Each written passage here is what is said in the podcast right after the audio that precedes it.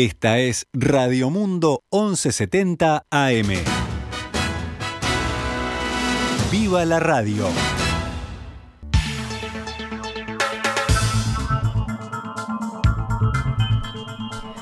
Muy pero muy bienvenidos a una nueva edición de Noticias al Mediodía en este lunes 26 de diciembre del año 2022.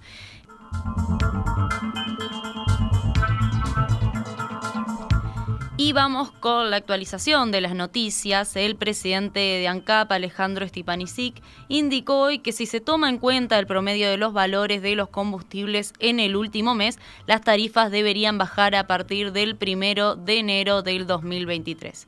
Stipanisic señaló que siguiendo estrictamente el promedio mensual de los valores de combustible, podría haber una rebaja, aunque eso lo anunciará el Poder Ejecutivo entre mañana y pasado por lo que serán las tarifas que regirán, por supuesto, a partir del primero de enero del 2023. Para esto, el gobierno toma en cuenta un informe que realiza la URSEA y ANCAP para determinar los valores.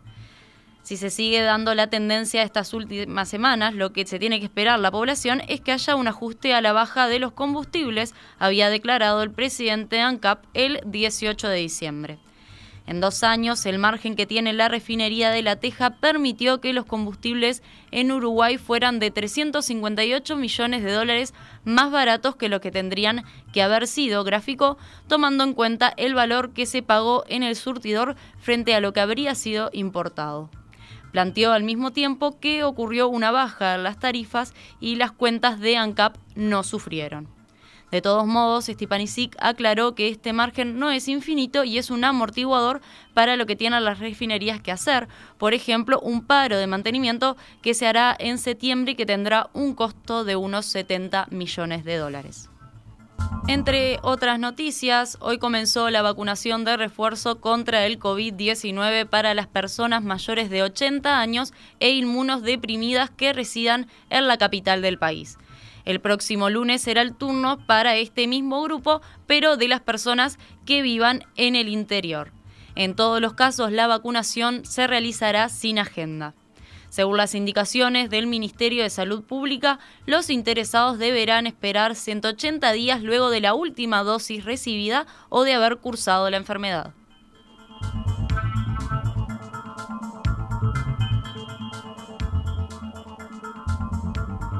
En el día de hoy comenzó a funcionar el horario de verano de los servicios de transporte colectivo de pasajeros.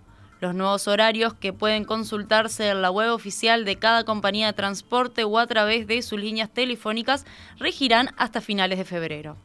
Más allá de los cambios de horario, una de las mayores novedades de este año es el aumento de servicios.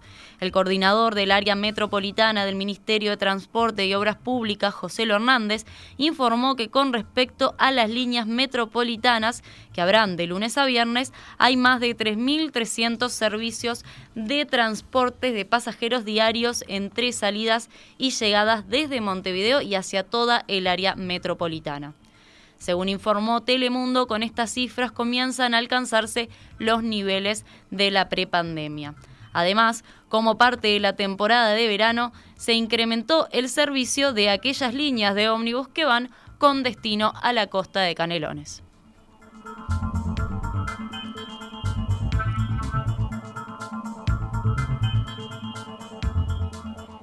Y pasamos al panorama internacional. En Estados Unidos, una brutal tormenta invernal que sumió en el caos a millones de personas en plena Navidad tendría a dispersarse, dijo hoy el Servicio Meteorológico Nacional, luego de unas intensas nevadas y del frío polar que causaron cortes de energía, retrasos en los viajes y al menos 32 muertos.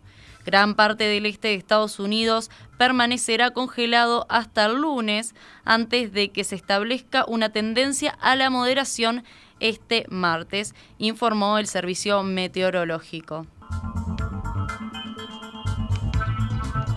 Y nos vamos hacia China porque el presidente Xi Jinping instó hoy a las autoridades a tomar medidas para proteger eficazmente la vida de sus compatriotas frente al avance del COVID-19. Estos fueron los primeros comentarios públicos que hizo desde Pekín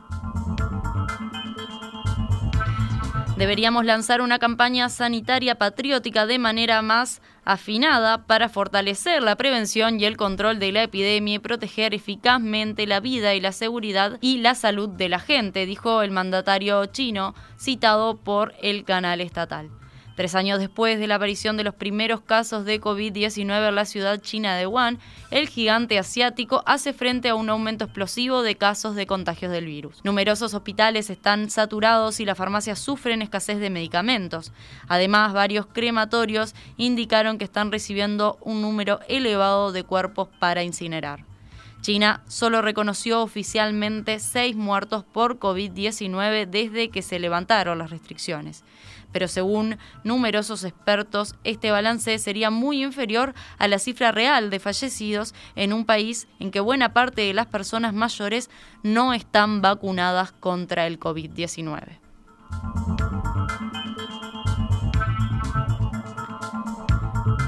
En Filipinas, cerca de 46.000 personas tuvieron que evacuar sus casas ayer debido a las inundaciones registradas en el país que dejaron al menos 11 muertos, según informaron fuentes de la defensa civil. Además, 19 personas estaban desaparecidas tras las intensas lluvias que inundaron parte de la región sureña del país. Las aguas subieron por encima del pecho en algunas zonas, pero hoy las lluvias pararon, dijo uno de los funcionarios de la Defensa Civil, y comentó que fueron evacuadas unas 33.000 personas de un total de 45.700 que debieron dejar sus casas por la cantidad de agua que estaba precipitándose. La Guardia Costera dijo que rescató a miembros de más de una veintena de familias. Hemos sufrido inundaciones antes, pero estas son las peores precipitaciones que hemos tenido nunca, aseguró el gobernador de la provincia de Misamis. En fotos divulgadas por la Guardia Costera aparecen rescatistas equipados con chalecos naranjas y llevando a niños pequeños en brazo entre las casas inundadas. Recordemos que Filipinas está considerado como uno de los países más vulnerables al impacto del cambio climático e incluso científicos han alertado que las tormentas se vuelven más severas a medida que suben las temperaturas globales.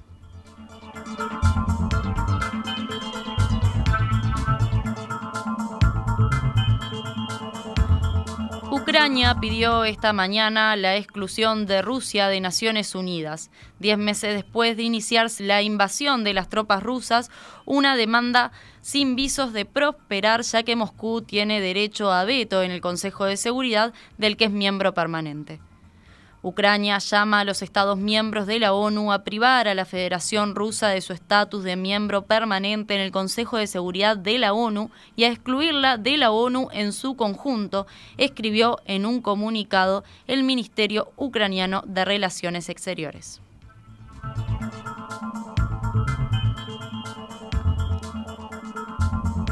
En Portugal, una huelga de trabajadores ferroviarios provocó desde el viernes la anulación de más de mil trenes.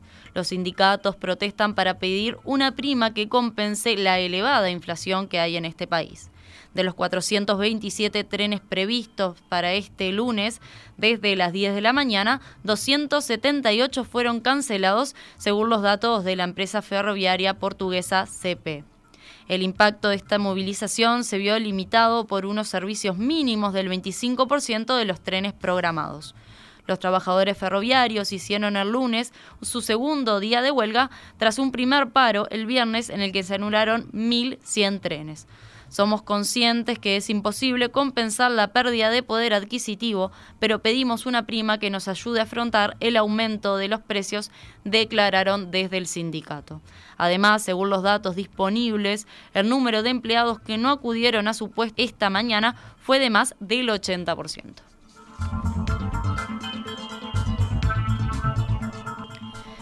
Y volvemos al panorama nacional porque una mujer resultó con graves quemaduras y fracturas debido a la explosión de un calefón en la madrugada de ayer en su apartamento ubicado en el quinto piso de un edificio de depósitos.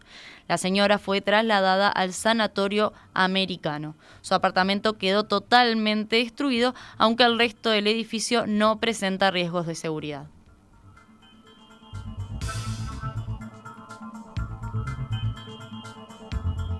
Bomberos dio cuenta además que a la tarde del sábado hubo una fuga importante de gas con posterior incendio en la vía pública que se registró en la esquina de Las Heras y Avenida Italia. Los efectivos controlaron la situación minimizando las llamas y la temperatura hasta que llegaron los trabajadores de Montevideo Gas, quienes cortaron el suministro hasta extinguir por completo el foco que no derivó en lesiones.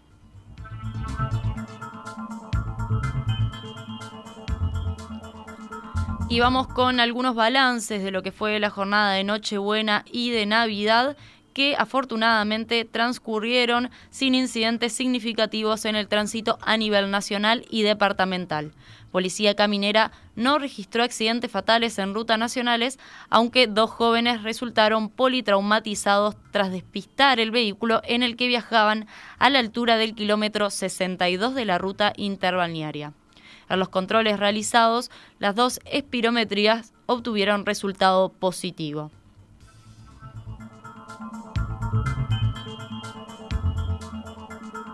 En lo que compete a la capital del país, todos los controles de alcoholemia realizados por los inspectores de la Intendencia entre la noche del sábado y la mañana del domingo resultaron negativos, aunque 10 de los inspeccionados no portaban permiso de conducir. Según cifras de la comuna, fueron más de 165 controles. Y vamos con noticias del ámbito policial porque varios hechos de violencia pautaron la crónica en las horas previas y posteriores a la Navidad en varios puntos del país. En Fray Marcos, un joven de 17 años fue asesinado en la madrugada de ayer a la salida de un baile. La policía detuvo al presunto autor, un hombre de 33 años que está a disposición de la Fiscalía. El mismo día, un hombre de 29 años fue asesinado de un disparo en el barrio Carpa de Montevideo. La víctima tenía antecedentes penales y había salido hace poco tiempo de prisión. Caminaba por la calle cuando desconocidos le efectuaron un disparo que le hirió en el tórax y falleció luego de ser trasladado al Hospital Pasteur. Un hombre fue condenado este sábado a ocho años de prisión por delitos de homicidio, violencia de género y desacato al haber asesinado a su cuñado en el marco de una disputa familiar. El hombre había intentado agredir a su hermana el pasado 22 de diciembre en su casa en la ciudad de Libertad. La víctima resultó muerta cuando intentó interponerse y salir a la defensa de la otra mujer.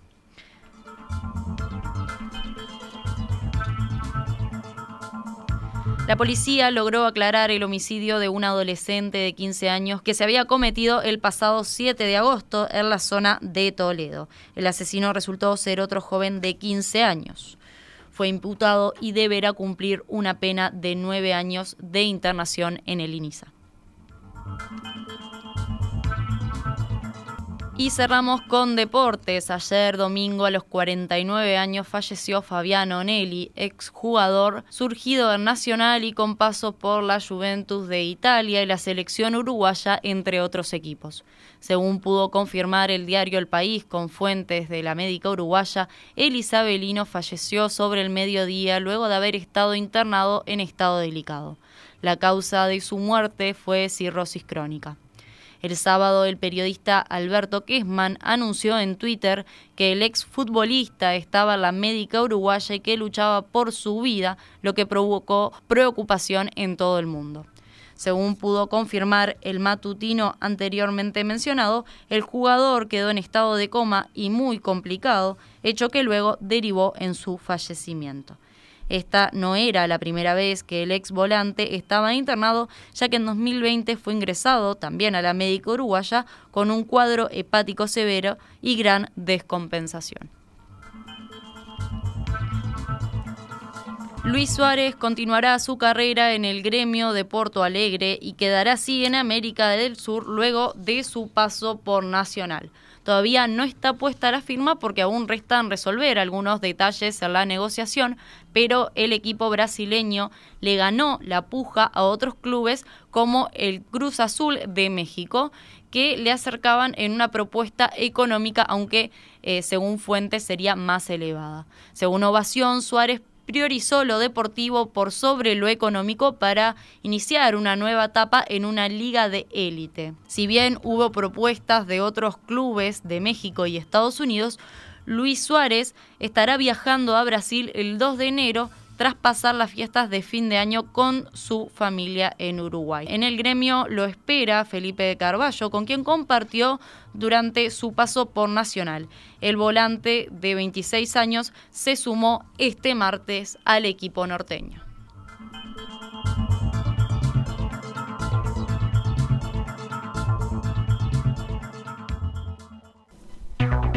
En perspectiva, desde 1985, periodismo profesional e independiente.